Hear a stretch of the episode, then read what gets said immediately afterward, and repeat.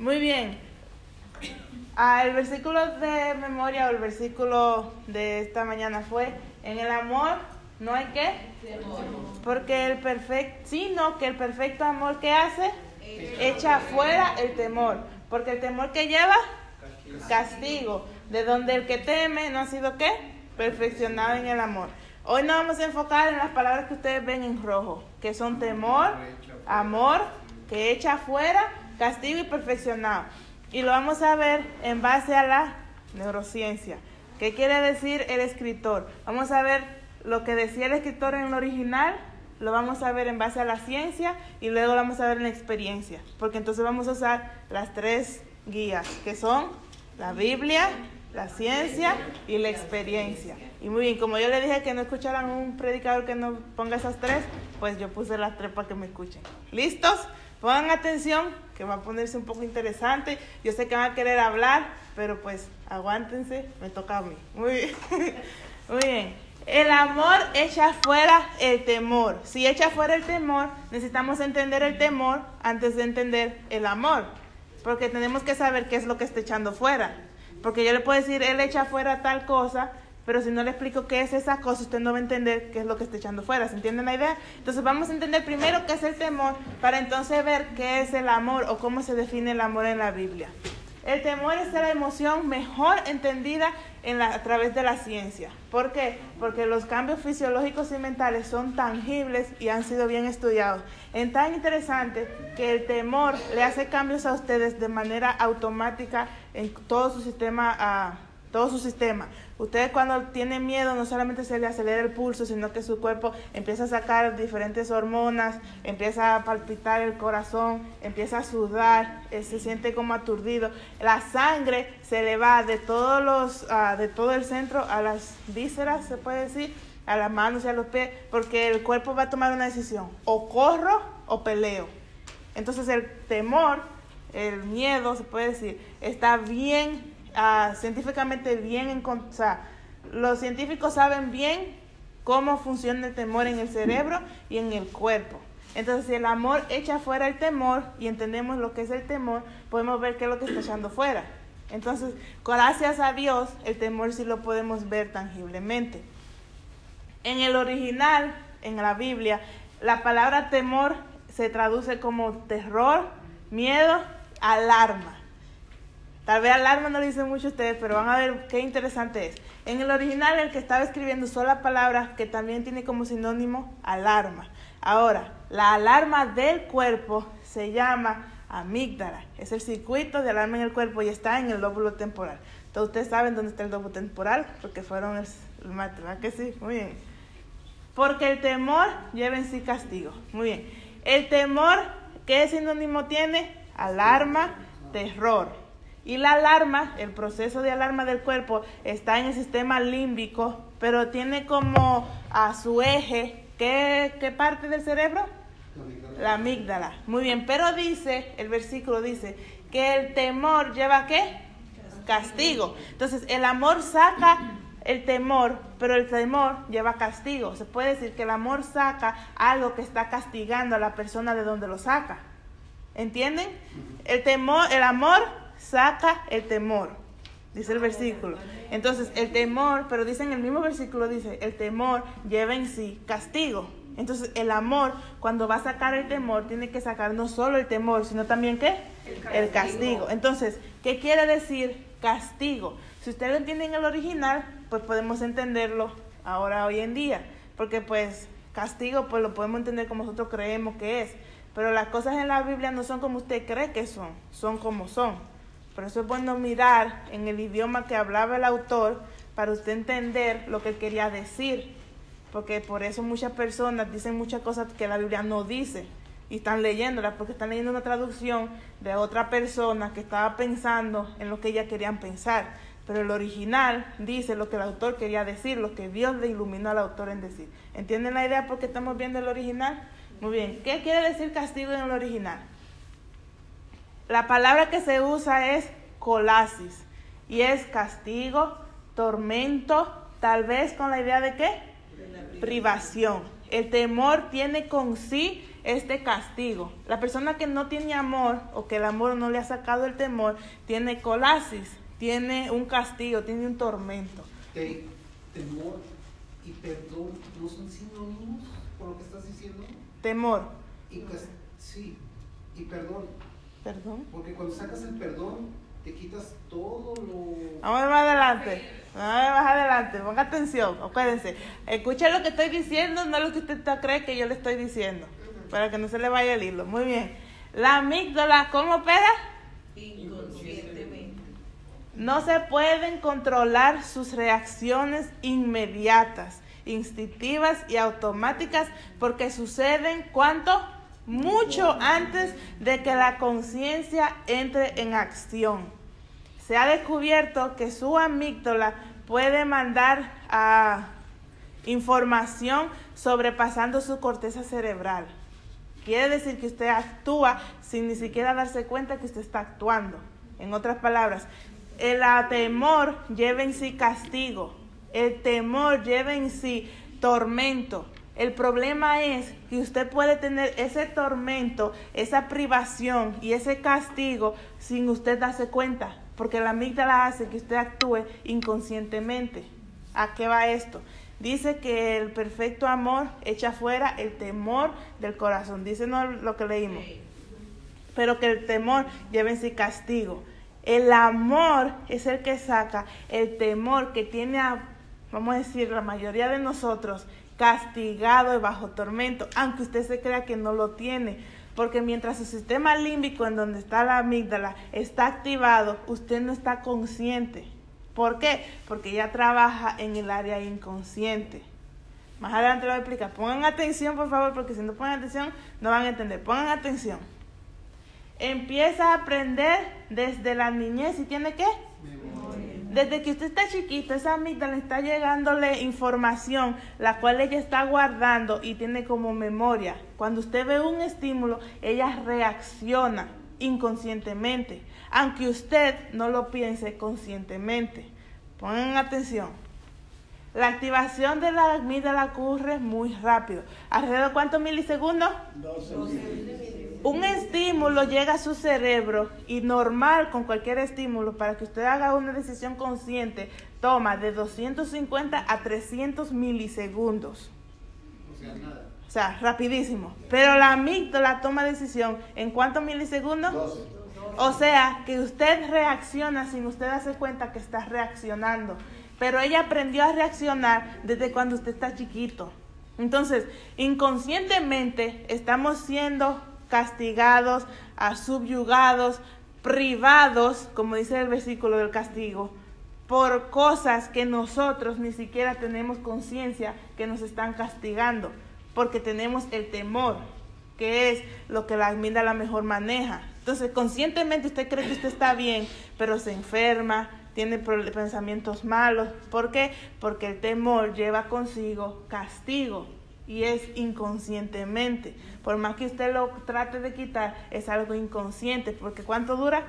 12 milisegundos para usted reaccionar sin usted darse cuenta que está reaccionando. Algo tan fácil como usted tiene una mala experiencia en un restaurante y el restaurante tenía ah, un mantel con cuadritos rojos usted tuvo una mala experiencia, usted ni está pensando en el, en el mantel de cuadritos rojos, porque usted tal vez ni cuenta se dio lo que está pensando en el problema que está teniendo. Usted se va y lo que usted tiene consciente es que tuvo un problema en ese restaurante y con esa persona. Pero después en el futuro usted puede conocer a una persona y la primera vez que lo ve, tal vez viene con un, corbatín, con el mismo pretón de la mesa y usted lo va a ver en el subconsciente, inconscientemente, la amígdala saca señal, ten miedo, algo malo puede pasar.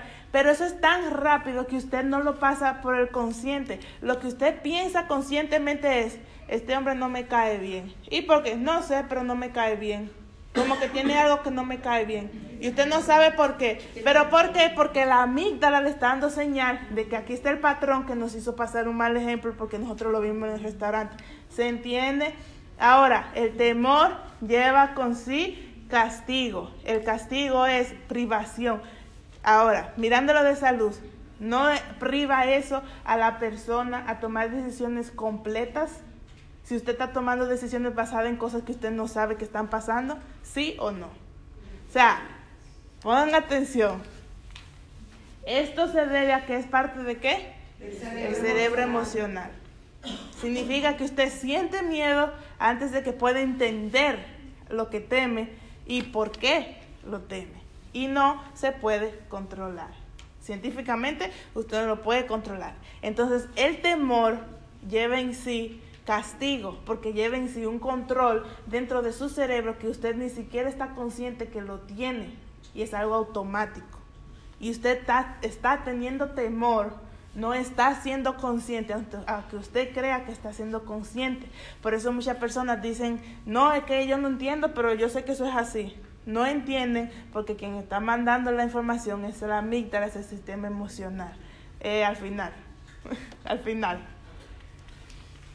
La emoción más la reacción dice que usted no tuvo razón. Ay, usted siente la emoción, usted reacciona, usted no razonó. Usted está actuando igualito que un perro. Ay, usted no está usando los poderes superiores que Dios le ha dado al ser humano, porque está actuando sin pensar, dicen, ¿verdad? Pero gracias a la amígdala, el, el cerebro que está lleno de temor, lo hace esto automáticamente. Y el razonamiento se queda a un lado. El sistema límbico, ¿qué pasa? Se activa. Y el prefrontal, ¿qué pasa? Y ya hemos estudiado que mientras más alto esté la actividad del sistema límbico, más bajo da el prefrontal. Entonces, mientras más temor usted tenga en su mente inconscientemente, más menos razonamiento usted tiene, menos capacidad de razonar. Ahora, entiendan todo esto porque entonces vamos a, lo que vamos a ir. ¿Se entiende? Sí. Muy bien. Es un castigo, un tormento, una privación si tenemos las creencias equivocadas de Dios. Usted puede decir conscientemente que usted cree en Dios, pero si desde pequeños usted tiene las creencias equivocadas, si su amígdala tiene formada el patrón de cosas equivocadas acerca de la persona de Dios, inconscientemente su cuerpo va a reaccionar con o corro o peleo cuando le presenten a Dios. ¿Qué pasa?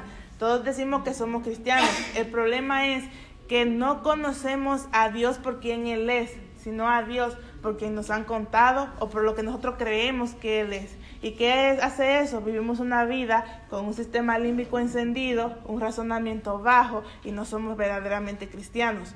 Por eso Dios dice, no os conozco. ¿Por qué no lo conoce? Porque no hubo una relación con razonamiento entre la persona y Dios.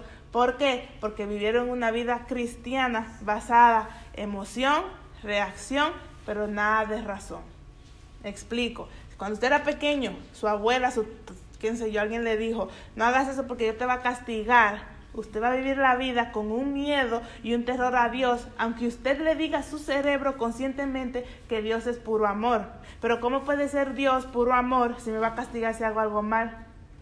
¿Se entiende? Entonces los cristianos viven con una guerra en su mente. El subconsciente, el inconsciente, la amígdala, cuando le hablan de Dios y algo pasa, se altera porque es miedo lo que le da escuchar, oh, eh, hice algo mal. ¿Qué pasa con el límbico? Se activa. ¿En cuántos milisegundos? En 12. Y antes de usted pensarlo conscientemente, su cerebro reacciona con miedo. ¿Y en qué hace usted en la mente? No, eh, esto es porque yo soy el malo eh, y Dios tiene razón. Dios puede, Dios es amor, pero Dios me va a castigar por haber hecho eso. Pero ¿cómo puede ser Dios amor si también castiga? Entonces Dios no es amor. Pero si es amor, ¿por qué castiga? Entonces, ¿quién ha hablado mentira? ¿Es mentira la, la creencia suya o es mentira lo que dice la Biblia? No, es mentira la creencia. Entonces, si la mentira es su creencia, ¿por qué lo sigue creyendo? Porque su amígdala reacciona antes que su prefrontal. Usted no está razonando lo que Dios le presenta. Y lo más trágico del caso es que son cosas inconscientes. Usted se puede sentar toda la vida en una iglesia con personas a hablarle de Dios, pero su amígdala va a reaccionar inconscientemente a todo lo que le diga la persona y usted no va a entender lo que le quieren decir y no va a captar, no va a razonar porque su prefrontal está bajito. Ya sea que le lleguen a tratar de enseñar un Dios que solamente quiere sentimientos y le ponen música, le ponen luces, le hablan bonito y usted solo se siente. ¿Qué pasa con el prefrontal? Se apaga. O le ponen un Dios que si no lo hace te va a dar golpes, si no lo hace te va a dar que, a quien él ama, él castiga, cosas así emoción. ¿Y qué pasa con el prefrontal?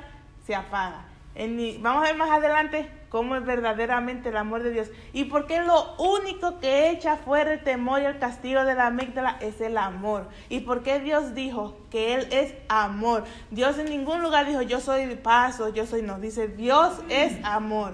La Biblia lo dice en el capítulo 4, versículo primera de Juan. Muy bien. Si la memoria está equivocada, las reacciones automáticas serán como y como consecuencia inconscientemente le tendremos a Dios que no llegará a nuestro frontal quien él es y será pagado por qué entonces muchos cristianos dicen ser cristianos y en su conciencia o sea conscientemente dicen que Dios es amor pero gracias a su sistema límbico con malas memorias, le tienen miedo y terror a Dios, porque es un Dios que le enseñaron que no es un Dios Dios, como dice la Biblia, es un Dios hecho por mandato de quién? De hombres. Entonces, la única manera que usted puede sacar eso de su sistema límbico y arreglarlo es a través de el amor, porque en la Biblia el único lugar que yo encontré es que el amor echa fuera el temor. Lo que está matando a la mayoría de nosotros que nos llamamos cristianos es ese temor, porque no estamos desarrollando nuestro frontal, porque inconscientemente le tenemos miedo a Dios. Y si usted se pone, si usted es humilde lo suficiente y usted pone a un lado lo que decíamos, ¿sabe? el antifaz, y usted piensa bien, bien, bien acerca de usted con Dios, en algún momento allá en los fondos usted va a ver que usted le tiene un poquito de miedo a Dios por algo que le enseñaron. Por más que usted ponga pantalla que no, Dios es amor, no, Dios me ama, usted le tiene un poquito, algo de temor usted tiene porque el Dios que nos han enseñado no es el Dios de la Biblia y nosotros no hemos tomado tiempo para conocerlo a través de la Biblia, la ciencia y la experiencia. Yo nací en la iglesia, yo tengo 27 años en la iglesia y pues tengo los padres perfectos, se pueden decir, y la perfecta em, uh, embodiment, dicen en inglés, la perfecta cosa del amor. Pero hasta que no entendí esto, me di cuenta que yo le tenía, había cosas que yo no entendía muy bien acerca de Dios para no decir otra cosa. Y vivía a través de mi sistema límbico y como dice, mi temor me tenía castigada sin yo darme cuenta, porque es algo inconsciente. Pero gracias a Dios que dice a Pablo que nos da el querer como el hacer, porque a través de ese quería hacer encontré qué significa el amor. En la universidad, cuando yo estaba en la universidad, yo tenía que ir a la iglesia el sábado y me decían que iban a hablar del amor, yo ni iba. Porque para mí el amor se había vuelto un cliché, de lo mismo. Dios te ama como una madre a sus hijos, Dios te ama como un buen esposo a su mujer. Yo, ay, por favor, lo mismo, lo mismo. Pero eso no es lo que yo quiero decir. En toda la Biblia no no hay ni un momento donde el amor de Dios hacia el hombre sea a través de sentimientos siempre es, como vamos a ver, el tipo de amor que es. Porque los sentimientos no es lo mismo que el principio, no es lo mismo que el uso de la razón. Y vamos a ver por qué. Pongan atención, pongan atención, por favor. La amígdala solo se entrena como y memoria. Ella solo se entrena a través del uso del prefrontal. Si su prefrontal no está fuerte, su amígdala y su sistema límbico va a estar más fuerte y va a controlarlo a usted. Pero si su prefrontal está fuerte, usted lo controla a él. Ahora, dice el versículo, el perfecto amor que hace, ya vimos lo malo, que es el temor, que es algo malo. ¿Por qué? Porque el temor nos controla a nosotros inconscientemente, sin nosotros dando cuenta, por cosas que nos enseñaron desde cuando éramos pequeños y cosas que tal vez eran insignificantes. Mira, muchacho, bájate de ahí, que Dios castiga al que es desobediente. O cosas así que dicen los papás que ni piensan cuando lo dicen. La amígdala lo guarda como memoria y usted vive toda su vida controlado por eso sin usted darse cuenta. Entonces el temor lleva en sí castigo. Estamos siendo castigados, estamos siendo controlados inconscientemente por esas cosas ah, insignificantes que en realidad son bien significantes. Y conscientemente hay una discordia entre cómo es que yo amo a Dios, yo lo quiero y todo, pero ¿Por qué no me sale bien la cosa? Es que Dios me está castigando. Pero ¿cómo Dios me está castigando si Dios es amor? Porque Dios es amor y también castiga. Entonces nunca entendemos a Dios y creemos que estamos bien, pero estamos siendo controlados por las cosas, el temor. Pero lo único que saca el temor es el amor. Y como dice, el perfecto amor echa fuera. La palabra para echar fuera es vayó. Lanzar, apresurar, sacar, dar movimiento como con fuerza o sin fuerza. Pero con qué? Atención y con propósito. El verdadero amor se enfoca en sacar el temor de la mente de la persona. ¿Por qué? Porque mientras haya temor, el amor no puede hacer su trabajo. Y vamos a ver cuando entendamos mejor el amor. ¿Qué es el amor? De acuerdo a la Biblia, de acuerdo a lo que dice el versículo que estamos extendiendo. El amor que se usa ahí es el amor ágape. Ahora, es interesante porque si yo le digo a ustedes que me expliquen el amor ágape, todos van a usar, eh, ah, es que hay diferentes, hay cuatro tipos de amor, amor fileo, eros, ágape, igual es el otro, estorge. Y el ágape es el amor que solo Dios puede dar, porque ese es el amor que Dios demanda de nosotros, pero es un amor perfecto que nosotros como humanos no podemos dar. ¿Verdad que eso es lo que le viene a la mente? Muy bien, ahora pongan atención a lo que le voy a decir y no a lo que están pensando. La palabra amor en este versículo es ágape del verbo agapao y significa que yo amo, yo deseo bien, me complazco, anhelo. ¿Denote el amor de qué? No el amor de qué? De los sentimientos. Y en toda la Biblia cuando dice que Dios ama o que Dios amó, se usa este verbo y es el verbo de la razón. Es un amor con razonamiento, no un amor con sentimientos. Cuando Pablo, cuando Pedro y Jesús están hablando y Jesús le dice a Pedro, Pedro, tú me agape, tú me agapao, y Pedro le dice, yo te fileo, yo te filío. Dios, Jesús le está diciendo a Pedro, Pedro, tú me amas, o sea, conscientemente que me amas. Y Pedro le dice, Señor, yo siento un afecto, un afecto grande hacia ti. Y Jesús le repite, Pedro, tú me agape, o sea, tú me amas con razón. Señor, yo siento un afecto grande hacia ti. ¿Entienden la idea de lo que está pasando entre Jesús y Pedro? Dios nunca dice que Él nos filea, fileo. Él nunca dice que, ay, yo siento un gran afecto hacia ustedes. Él demuestra su afecto, pero el amor que nos tiene es con razón, es con raciocinio, no es a través de emociones. O sea, Él controla las emociones, no las emociones lo controlan a Él, porque Él es Dios y por eso dejó su firma en nuestro cerebro, dejándonos la corteza cerebral para que podamos aprender a desarrollar ese amor, porque ese es el único amor que echa fuera el temor. Y si el temor no está fuera de nuestra mente, entonces no estamos razonando. Aunque usted se crea muy cristiano y lea la Biblia mil veces, usted no está razonando, porque el prefrontal es el único lugar donde usted razona. Y es el único lugar donde usted puede desarrollar este tipo de amor, porque es un amor con la razón. Muy bien. Es preferir o elegir. ¿Vivir a través de quién? Y abrazar a la voluntad de Dios, es elegir sus elecciones y obedecerlas a través de su poder. Es un amor que decide. Y antes de decidir, ¿qué usted tiene que usar? La razón. Si usted decide sin usar la razón, usted no decidió, decidió la amígdala por usted. Decidió la memoria que usted tiene de su abuela, tatarabuela, de la persona que usted vio, del miedo que usted tiene. Pero si usted usa la razón para elegir y decidir, entonces usted está usando el amor, ¿cuál? Ágape. Por eso cuando usted dice que yo amo a Dios, no es que ah, yo tengo un gran afecto por Dios. Usted tiene que saber qué esto está diciendo. Señor, yo te quiero amar más. Es, Señor, quiero tener más afecto por ti. O, Señor, yo quiero decidir hacer tu voluntad más. Y ese es el problema que tenemos nosotros en nuestra mente. Al no entender cómo funciona el cerebro, nos hacemos cada vez menos pensantes y le damos más fuego al sistema límbico para que nos maneje más, tratando de tener más emociones hacia Dios. Pero por eso después decimos, cuando las emociones se van, que Dios se fue. Dios nunca se va.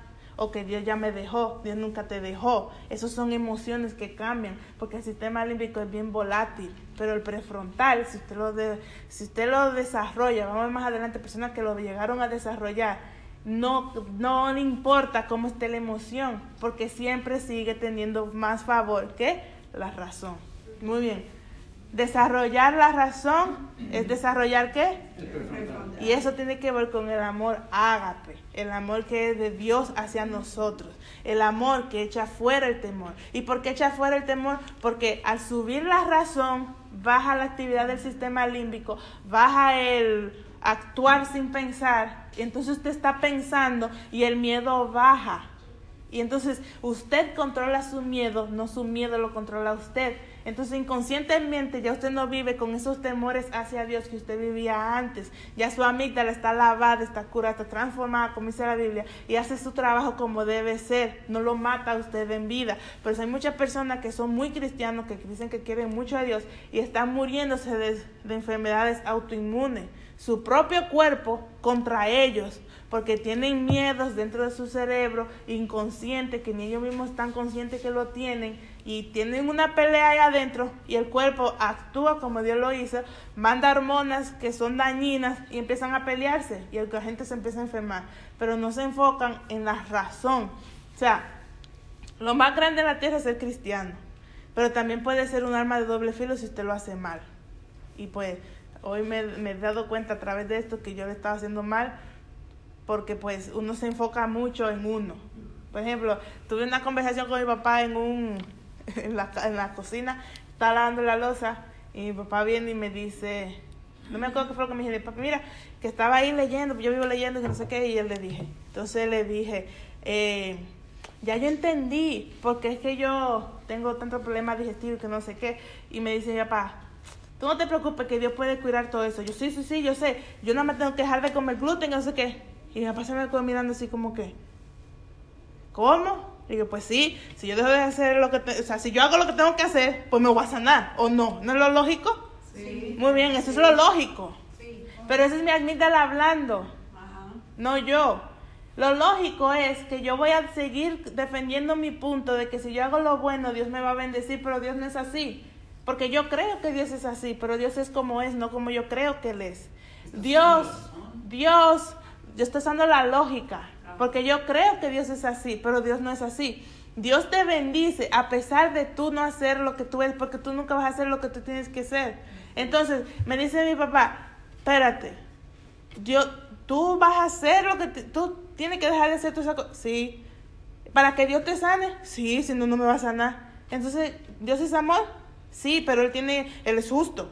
No, o es justo o es amor. No, papi, él es justo y como Él es justo, yo estoy enferma, tengo problemas digestivos porque yo no me porto bien.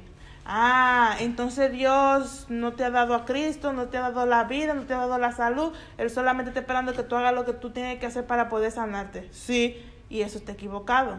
Es mi amígdala hablándome mentira, inconscientemente está como que me cayó el cinco y yo, ¿cómo, ¿qué es lo que tú me quieres decir? Como que ya volví en sí y dije, ven acá, ¿qué es lo que tú me estás tratando de decir? Y me dice, Dios ya te sanó. El problema es que tú no has entendido que Él te sanó antes de enfermarte. Porque dice que llevó sobre Él toda la dolencia. ¿Y dónde la clavó? En la cruz. Entonces, ¿por qué seguimos enfermos? Porque nosotros no hemos entendido que ya somos sanos. Entonces, ¿estoy enferma? Sí y no. Mi cuerpo está dolorido porque yo rompí los principios básicos de la alimentación, pues rompí mis principios. Pero yo no necesito mantenerme con enfermedad y hasta que mi cerebro no entienda eso con mi prefrontal, yo voy a mantenerme teniendo problemas en los intestinos cada vez que coma, aunque coma agua.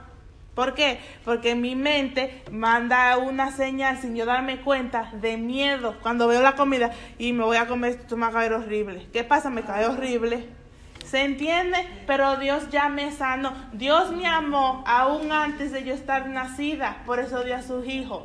Por eso dice que el perfecto amor echa fuera el temor.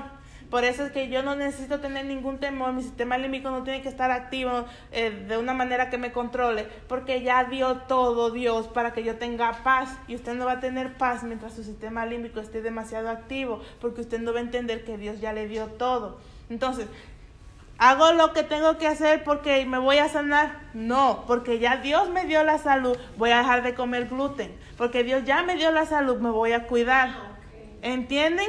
O sea, ya es con razón, no es por sentimientos. Yo siento que Dios me va a dar la salud si yo me pongo... No, Dios ya me la dio aunque me duelan el estómago cada vez que coma. Dios ya me la dio aunque yo me sienta como me sienta porque Él me dio a su hijo. Así que esto es lo de menos. Yo sé que Dios ya me lo dio aunque me sienta como sienta. Porque no es lo que yo sienta, es lo que Dios dijo. Eso es usar qué? La razón. Entonces, Dios es un Dios de amor. Ya le dio a usted todo lo que usted necesita.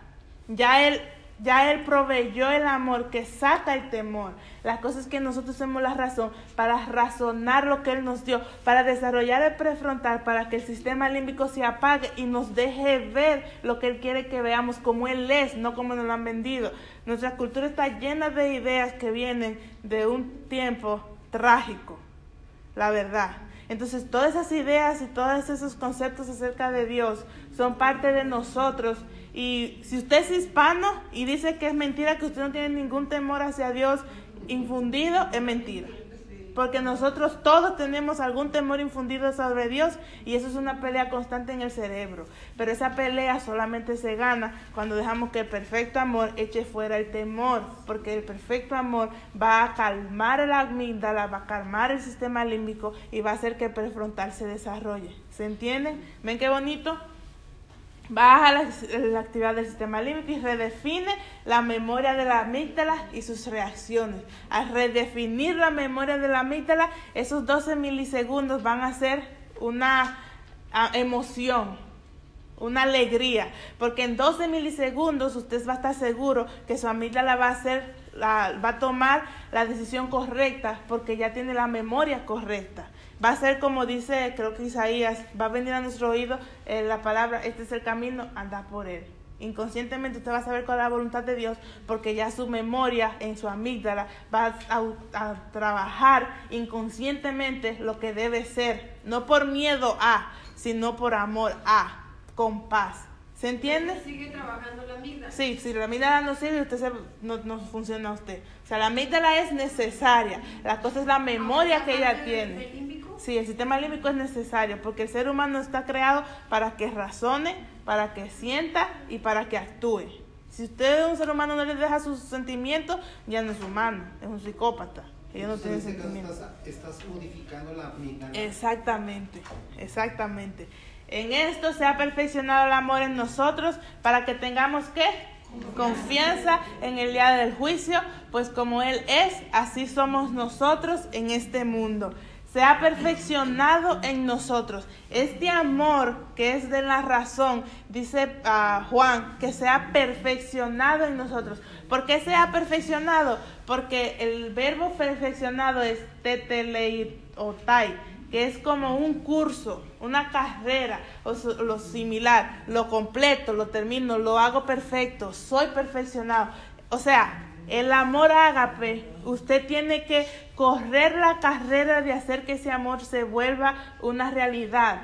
Entonces su prefrontal, ¿se acuerdan que hablamos de la neuroplasticidad? Sí. Y que fue una cosa que le dije, que la neuroplasticidad no es de la noche a la mañana. Que usted tiene que desarrollarlo como, con sudor, con lágrimas y fuerte para que se funcione, ¿verdad que sí? Entonces, aquí dice eh, Juan que este amor, que es amor ágape, que es el amor de la razón, tiene que ser perfeccionado. ¿Qué quiere decir? Que tiene que ser un proceso. O sea, es algo que no es que, Señor, yo acepto que usted me va a dar el amor usando la razón. Usted ya oró, se paró de la oración, ya, listo, usted va a amar por la razón. No, es un proceso, es un curso, es una carrera. ¿Se acuerdan que Pablo dijo, he terminado la carrera? ¿Cuándo lo dijo? Antes de morirse. O sea, si hubiera seguido viviendo no hubiera terminado la carrera, no hubiera terminado el proceso, no se hubiera dejado desarrollar su prefrontal, hubiera seguido tratando de desarrollarlo. ¿Por qué? Porque el amor para que sea perfeccionado, tiene que seguir en proceso, tiene que seguir en su curso, tiene que seguir ah, funcionando. Por eso me encanta eh, justificación, santificación y glorificación. Las tres son maravillosas, pero la santificación para mí es lo más grandioso. Porque nunca, y lo más difícil. Y no va a acabarse nunca hasta que venga la glorificación. ¿Y eso cuándo es? Cuando venga Cristo. Entonces, perfeccionado en nosotros quiere decir que mientras estemos aquí en la tierra, necesitamos seguir desarrollando ese amor de razonamiento. Hasta que Cristo venga, tenemos que desarrollar el prefrontal para que el temor se mantenga afuera. O sea, no es algo que yo soy cristiano, pum, y ya yo uso el amor del razonamiento. No, es que el cristiano necesita mantenerse trabajando sobre su cerebro y trabajando y trabajando para hasta que Dios venga. Y me encanta porque pues si no, qué aburrido fuera que usted, ah, soy cristiano, pum, ya estoy perfecto. Y ya, ¿y ahora qué? No, ahora póngase a fajarse, que es lo más difícil ya después que se volvió cristiano. ¿Se entiende la idea? Como, como algo que toma qué? Tiempo en pasar. Por eso hay muchas personas que vienen a la iglesia y tienen 30 años en la iglesia, pero en realidad tienen tres meses repetido 30 años. Porque lo único que aprendieron los primeros tres meses en la iglesia es lo mismo que repetido toda su vida. Y están siendo controlados inconscientemente de esas tres cosas que ellos aprendieron. No han desarrollado su prefrontal, no han desarrollado su razonamiento. Pero si usted empieza a desarrollarlo, cada día va a ser nuevo. Y me gusta que dice que las bondades en Dios son nuevas, ¿cómo? cada mañana. ¿Por qué? Porque siempre va a haber una nueva mañana mientras usted esté vivo. Y si son nuevas cada mañana, quiere decir que no es la misma de ayer. Quiere decir que usted tiene que aprender la de ese día, porque si se perdió la del día de pasado, no se la va a volver a agarrar. O sea, el único momento que tenemos es ahora. El único momento para desarrollar lo que tenemos para desarrollar es ahora. Si usted no lo desarrolló ahora, usted jamás lo va a volver a desarrollar. Porque las oportunidades son calvas y se agarran por dónde? Por los pelos. ¿Se entienden? O sea, Usted agárrela cuando venga porque si no ya la perdió. Y por eso es que dice, perfeccionando en nosotros. O sea, Dios te da el amor ágape, pero hay que seguir desarrollándolo. Porque me gusta que dice Pablo, hasta que lleguemos a la estatura de Cristo. O sea, tú nunca va a llegar a la estatura, pero tú siempre te puedes inclinar más para verte cómo vas creciendo. Y eso todo pasa en dónde? en el razonamiento. Por eso el perfecto amor saca, jala, empuja fuera el temor para que le baje el sistema límbico. Ya usted no anda por, ya, no reacciona sin pensar, sino que usted empieza a pensar, pero empieza a pensar sobre lo que está pensando y a razonar y a desarrollar su razonamiento. Y eso nunca va a terminar. Y por eso se perfecciona el amor agapao. Es un proceso, es un entrenamiento de prefrontal y tiene como resultado la confianza en el día del juicio. La palabra confianza es parresia, que significa libertad intrépida, audacia, confianza, dejar claro que algo necesita ser recordado, valor alegre. ¿Control sobre qué? Es un prefrontal desarrollado y que controla quién? A la amígdala. Me encanta el versículo porque dice que el perfecto amor saca el temor que lleva en sí castigo. Ya usted no está viviendo bajo el tormento de vivir una vida sin usted ni siquiera saber que la está manejando su abuela, que le dijo mentiras acerca de Dios. Ya usted no está viviendo una vida a hizo falta, de que pasó algo, reaccioné y después que usé el frontal, ay, ¿qué fue lo que metí? Sino que usted piensa, usted razona, usted está perfeccionando el prefrontal. Ya usted controla sus emociones y no ellas a usted, porque las emociones las necesitamos. La, la amígdala es el sistema límbico es lo más bonito que hay en el cerebro porque es algo que todos necesitamos. Eso nos ayuda si hay que correr si hay que, si hay que correr o si hay que luchar. Eso nos ayuda a sentir el amor que sentimos hacia nuestro padre, el amor que sienten en los esposos, el amor que se siente los hijos. O sea, usted necesita los sentimientos y las emociones. Pero el problema es que muchos de nosotros no controlan las emociones en vez de nosotros a ellas. ¿Por qué? Porque el prefrontal está abajo y el sistema límbico está alto. Cuando usted hace un cambio y usted sube su razonamiento, su prefrontal, y baja las emociones, usted va a tener cordura, como le dice Pablo. Y la cordura es que usted va a manejar sus emociones y no ellos a usted. Y ya va a tener menos problemas porque usted va a ser una persona que piensa. Y esa es la voluntad de Dios para sus hijos. El uso del razonamiento, la cordura, la confianza y determinación ante qué? Contra estábamos viendo la historia de Daniel. Daniel dejó, se dejó usar por su sistema límbico o se dejó usar por su prefrontal. ¿Por qué? Porque aunque sus estímulos eran, tírate en un piso y ponte a llorar, ¿qué él hizo? Se levantó y puso su frente en alto. O sea, una persona que lo vuelve en un nuco, lo pone en un país lejano. ¿Qué, hace, ¿Qué pasa con sus emociones? ¿Son un desastre? Si a uno se le vuelve un desastre nada porque se dio en un pie, imagínense, se vuelve en un desastre. Pero ¿qué hizo él? La historia de él en sí nos dice que él estaba bajo la... O sea, ¿cómo le explico? La historia de Daniel nos dice que él estaba bajo el amor ágape que él no creía en Dios porque su papá se lo metieron en la cabeza. No, su papá le dieron el concepto adecuado, pero él tomó la decisión de desarrollar su razonamiento hacia Dios como Dios es y cómo es Dios. No importa que yo esté en este país de gente pagana, no importa que yo esté con la amenaza de que me van a matar, Dios es fiel. Y como dicen los amigos de fiel, y si me matan, no importa que me muera, Él es fiel porque yo voy a ser fiel. ¿Entienden la idea? Eso es controlar las emociones. Señor, cuando un rey le dice a usted, a mí no me lo han dicho, pero si un rey le dice a usted que lo va a matar por no hacer algo y plantársele al rey, ¿qué es lo que lo, anormal es? Que el cuerpo ve el um, thread, el... ¿La acción? No, eh, la amenaza. El cuerpo ve la amenaza. El estímulo es la amenaza y reacciona. ¿Y cómo reacciona? O peleo o corro. Y lo normal es, pues si es el rey y me está diciendo que me va a matar, si no me doblo en esa estatua, pues más vale que me doble porque si no me voy a morir. Y si me muero, entonces ¿quién va a seguir dando testimonio de Dios a estos paganos como lo estamos haciendo nosotros? ¿Se entiende? Eso es la lógica, ¿verdad? Pero ¿qué hicieron ellos? Aunque yo tenga miedo y me esté rompiendo, mire, sepa pues, oh rey, que nosotros no nos vamos a doblar a esa estatua. Y si morimos, pues no morimos y se acabó el problema. Pero nosotros vamos a seguir siendo fiel a lo que tenemos aquí en el prefrontal, no a lo que la emoción nos quiere decir que hagamos. ¿Se entiende la idea? ¿Ven cómo el perfecto amor echa fuera el temor? No es que ellos no sentían temor, es que el prefrontal tenía más poder que el miedo que estaban sintiendo. Y vamos a ver más adelante con otra experiencia. Es el uso de las facultades mentales que superiores. Han Hus, un sacerdote checo, fue quemado en la hoguera por herejía. En el tiempo de él, herejía era todo lo que iba en contra de la religión del momento, para no mencionar, porque a mí no me gusta hablar en contra de la gente, porque pues cada quien puede, puede creer en lo que quiera creer. Pero en ese momento a él lo quemaron porque él iba en contra de esa religión de ese día.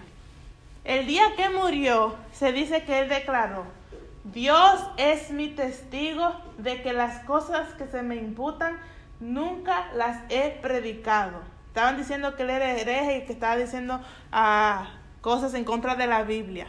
Porque pues algo necesitaban decir para poder matarlo. Pues no iban a decir, ah, lo van a matar porque él está diciendo en contra de nosotros. No, empezaron a decir muchas cosas para poder tener razón. En la misma verdad del Evangelio que he escrito, enseñado y predicado, recurriendo a los dichos y posiciones de los santos doctores, no médicos, doctores, eh, como yo soy doctor, que no soy médica, pero soy doctor, estoy listo para qué? Para morir. Para morir hoy. hoy. O sea, yo sé que con el uso de mi prefrontal, o sea, yo estoy consciente, tengo la cordura, tengo el razonamiento de lo que yo estoy diciendo es la verdad. Y yo estoy listo que me maten, pero no me voy a echar para atrás porque esa es la verdad. Aunque le tenga miedo a la muerte, o que le tenga miedo a lo que tenga, no me importa los estímulos que vengan, que se me vuelve loco el sistema límbico. Yo tengo la frente lo suficientemente desarrollada para saber que la muerte no es el fin. ¿Se entiende?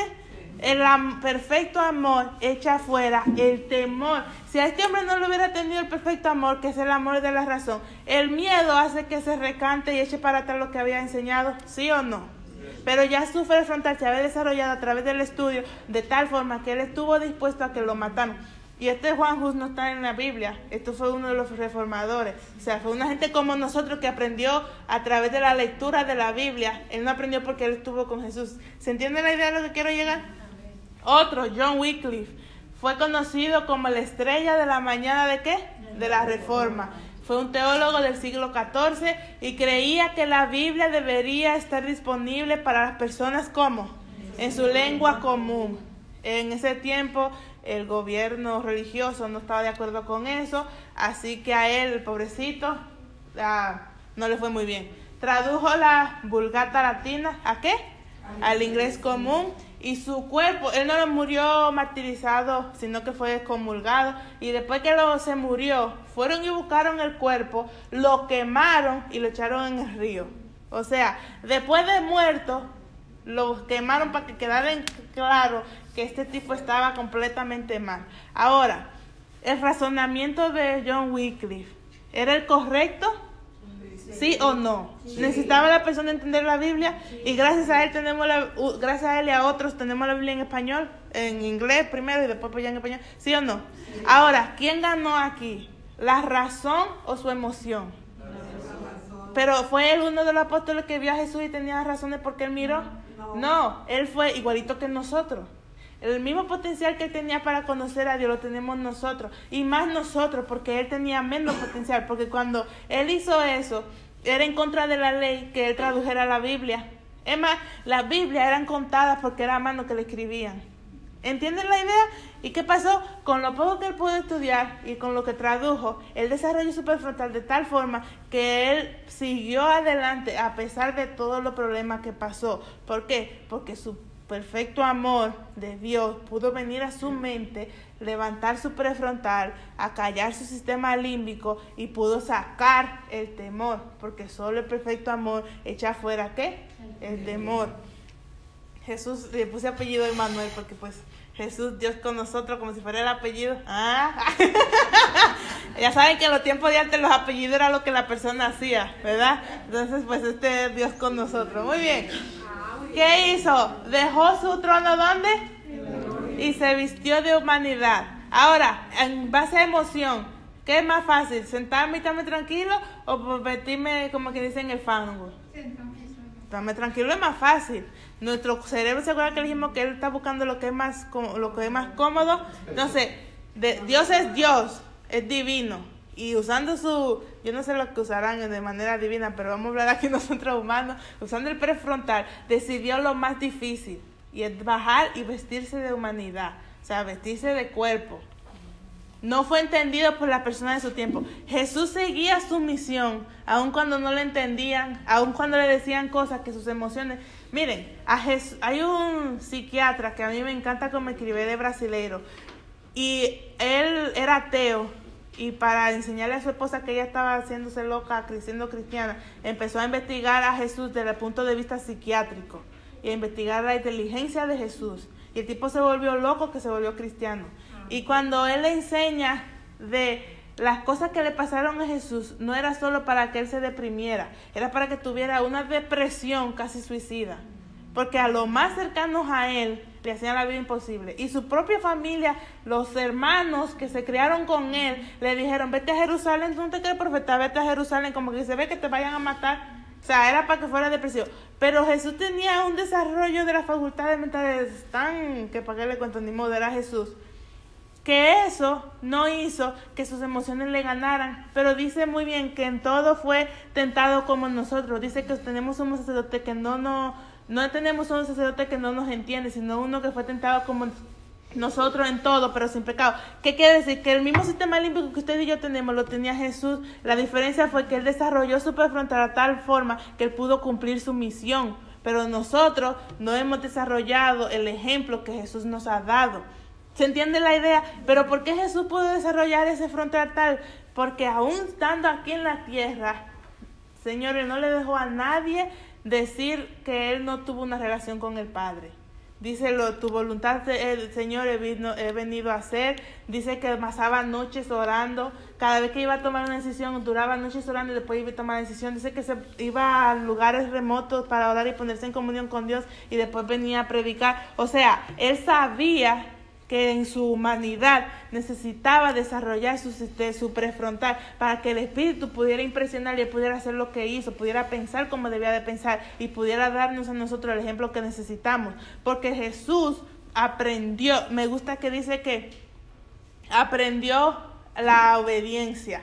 ¿Por qué aprendió la obediencia? Porque cuando él vino a la tierra aprendió acerca del Padre que es o sea, él, él dice, el Padre y yo uno somos, y la cosa del Padre yo las conozco. Pero él conocía a Dios como Dios era, no como las personas del tiempo le enseñaban que Dios era. Porque por más buena que María fue enseñándole, piensen por un momento, ¿qué razón?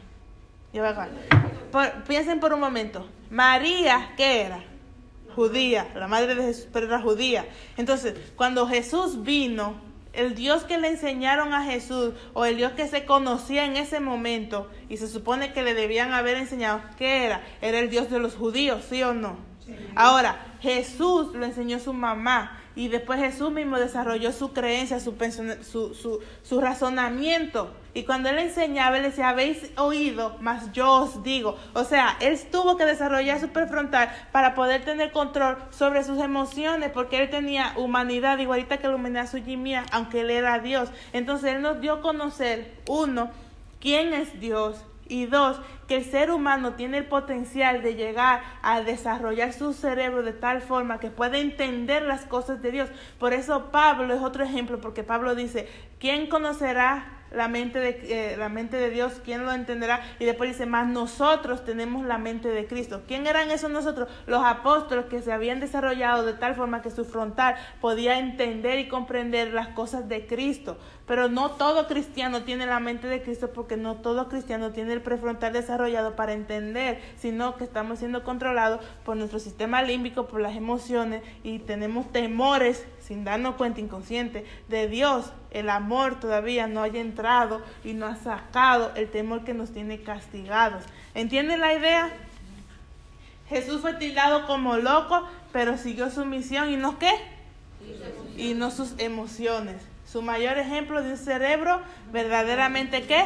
Libre y desarrollado. Un cerebro libre es un cerebro que no es controlado por sus emociones. Es un cerebro que es libre de razonar, de entender, de comprender. Es un cerebro que razona, no solamente reacciona. ¿Se entiende? O sea, si usted dice que el temor lleva con sí castigo, quiere decir que usted no es libre usted está bajo el, bajo el dominio del temor. Pero cuando viene el verdadero amor, el amor agapado, y saca el temor, entonces usted es verdaderamente libre. Y la única manera que usted puede ser verdaderamente libre es a través de ese amor, que es un amor de la razón. Y el único que puede proporcionar ese amor se llama ¿cómo? Cristo Jesús. Y por eso me gusta este versículo que dice, si el Hijo os libertad, ¿sabéis qué? El Hijo nos liberta con su amor porque nos tranquiliza, nos da paz, saca el temor que nos tiene castigados, nos tiene cautivos y nos da la libertad de desarrollar nuestro cerebro a la imagen y semejanza de lo que Dios quiere para nosotros. Entonces seremos verdaderamente libres, pero verdaderamente libres de usar nuestro razonamiento y las facultades que Dios nos dio desde el principio. ¿Entienden el punto que queremos decir? Entonces el versículo Ah, cuando usted escucha otra vez el versículo que dice que el verdadero amor echa fuera el temor del corazón, recuerde que ese amor se llama Cristo Jesús y saca el temor porque quiere que usted use su cordura, que usted use las facultades que les dio, dio desde la fundación del mundo, porque si usted la usa, Él se puede conectar con usted y al conectarse con usted, usted lo puede entender y al entender a Dios, entonces nos volvemos cristianos, entonces podemos conocerle y entonces podemos decir que de verdad lo amamos, porque entonces lo amamos con la razón y ese amor de razón lleva a la afección, lleva al sentimiento, pero es al revés, no primero el sentimiento y después el razonamiento, no, primero usted razona y después lo siente. Por eso los mártires se morían cantando. ¿Por qué? Porque su mente estaba claro que aunque me maten, me partan en cuadritos, Dios me ama y yo lo estoy haciendo por amor a Él, con la razón, no por cómo me siento. Como cristianos necesitamos entender eso. Dios nos ama desde antes de la fundación. No importa lo que pase, ya Él nos ama. O sea, Él decidió tomó una elección y eligió por nosotros. Entonces, ¿cuántos de ustedes deciden elegir por Él y de entregarle todo su cerebro a Él hoy en día? Muy bien, entonces, ¿qué les parece si nos ponemos de pie y lloramos? Ahora. Las preguntas retóricas.